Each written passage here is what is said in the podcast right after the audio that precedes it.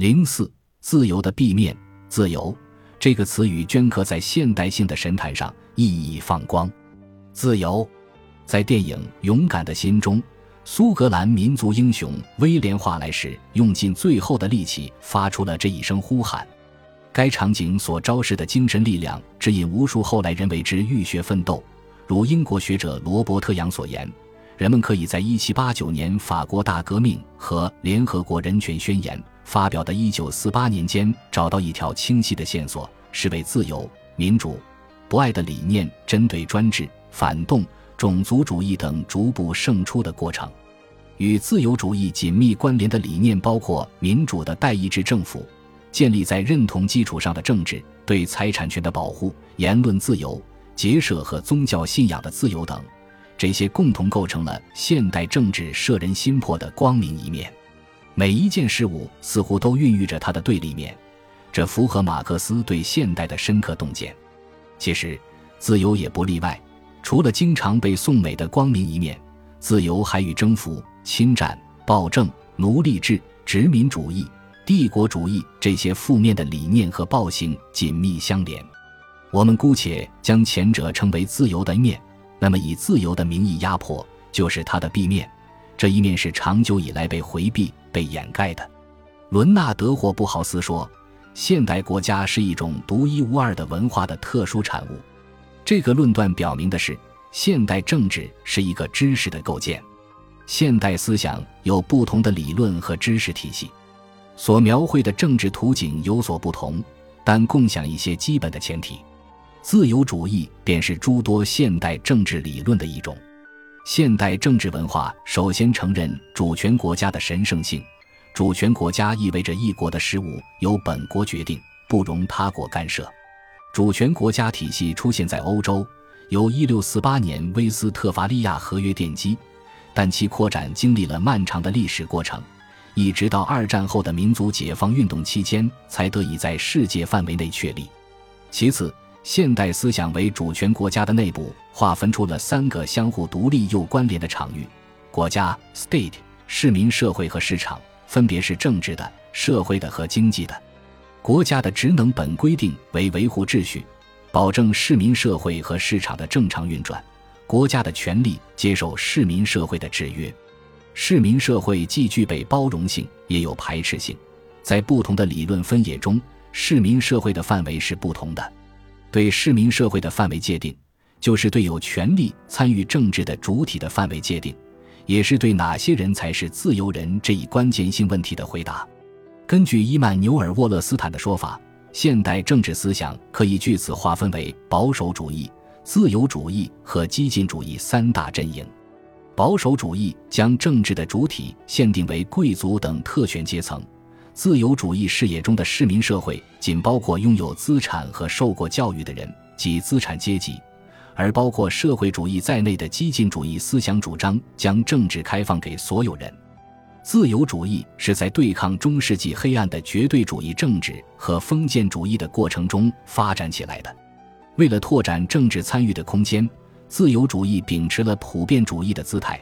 他主张普遍的人的权利。以此对旧的政治势力进行打击，故而历史的看，自由主义是作为一种解放性的思想登上历史舞台的。但是，自由主义内在地具有保守性的一面。从资产阶级的立场出发，他关注的核心是财产权的保护，所以天然的对大众抱有敌意。这个特性使其在现实中对人的范围持有狭隘的理解，比如。霍布豪斯在《自由主义中怀旧式》的谈到希腊城邦，认为城邦是一个自己统治自己、只服从一些生活中的规章的自由人的联合体。我们如今正在辛辛苦苦、满腹狐疑地力求恢复的理想，在古希腊的生活条件下，自然而然地就实现了。在这里，霍布豪斯刻意回避了一个基本的事实：古希腊城邦是个奴隶制社会。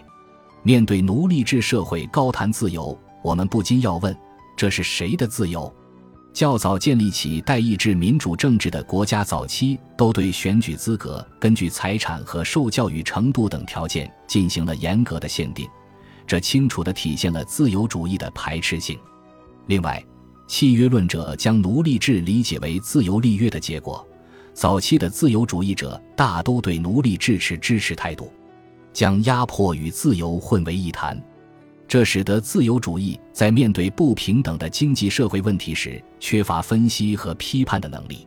殖民主义是压迫的集中表现，在利益的驱使下，宗主国以武力征服殖民地，实行野蛮的专制统治，镇压反抗，根据出身、种族、肤色等确定人的社会关系。表面上看，殖民主义实践与自由理念完全相悖，但实际的历史进程却表明，自由主义是殖民主义最有力的意识形态提供者。以英国历史为例，从17世纪开始，自由主义和殖民主义同步发展。在英国国内的自由主义政治发育成熟的过程中，一个以野蛮征服和暴力统治为基本特征的日不落帝国也建立了起来。二者的相辅相成，在十九世纪中期达到高峰。一个生动体现自由主义和殖民主义关系的事例是，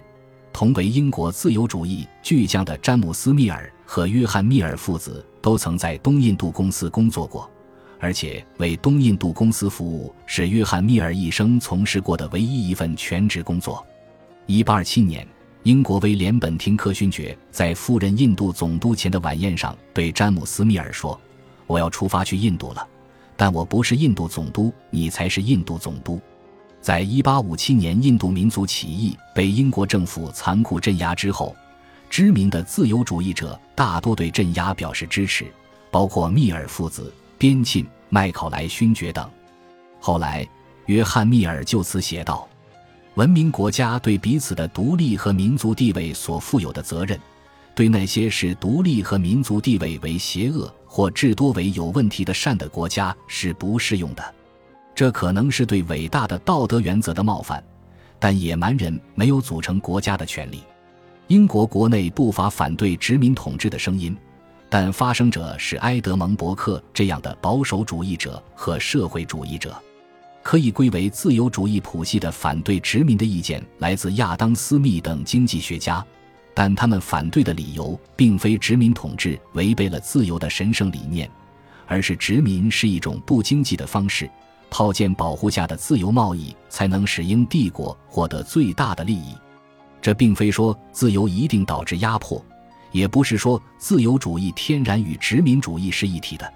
自由主义者有另外一个看待殖民的视角。印度裔学者乌代马塔总结道。英国的自由主义者是印度为一块蒙昧的处女地，一个巨大的启蒙价值的试验场。殖民是一个传播自由、教导理性的过程。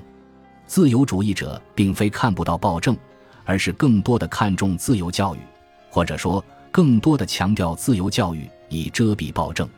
在这个视角的指引之下，殖民主义的理由和形式被丰富了。与废奴运动和殖民主义相关的态度转化是一个代表性的例子。对奴隶贸易和殖民主义，当时的自由主义者大都持支持态度。在二者消亡的历史中，基本上看不到自由主义作为一种理论和政治运动所起的作用。最初的反对来自纯粹的人道主义者，他们既反对奴隶贸易，也反对殖民。前者率先产生了效果。在人道主义者的努力和其他因素的配合下，英国于19世纪初率先废止了奴隶贸易。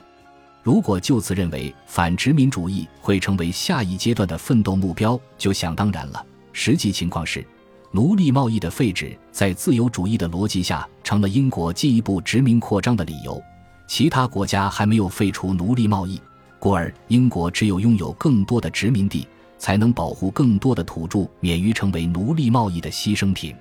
这就是所谓的保护性殖民主义的论调。征服和占领是为了保证他人的自由，这种以自由的名义压迫的逻辑一直延续到今天。持续不断的局部战争以推翻暴政、传播自由和民主的名义打响，战争背后对资源的掠夺、对地缘的控制被刻意遗忘了。至于那些成千上万的战争中的死伤者，不过是自由的必要代价。如马塔所言，自由主义在帝国内部将没受过教育的人、没有资产的人、妇女等排除在政治之外，对殖民地则实现集权统治，二者是一脉相承的。由此，我们不能将自由主义带来的排斥性和压迫性简单的视为权益性的政治策略，还需要看到其背后有完整的哲学依据作为支持，即始自洛克的家长作风和教化论。自由主义认为，良好的生活是符合自然法的生活，法律是众义的表达，是自然法的体现。法律保障每个人的自由，对个人而言，遵守法律便获得了自由。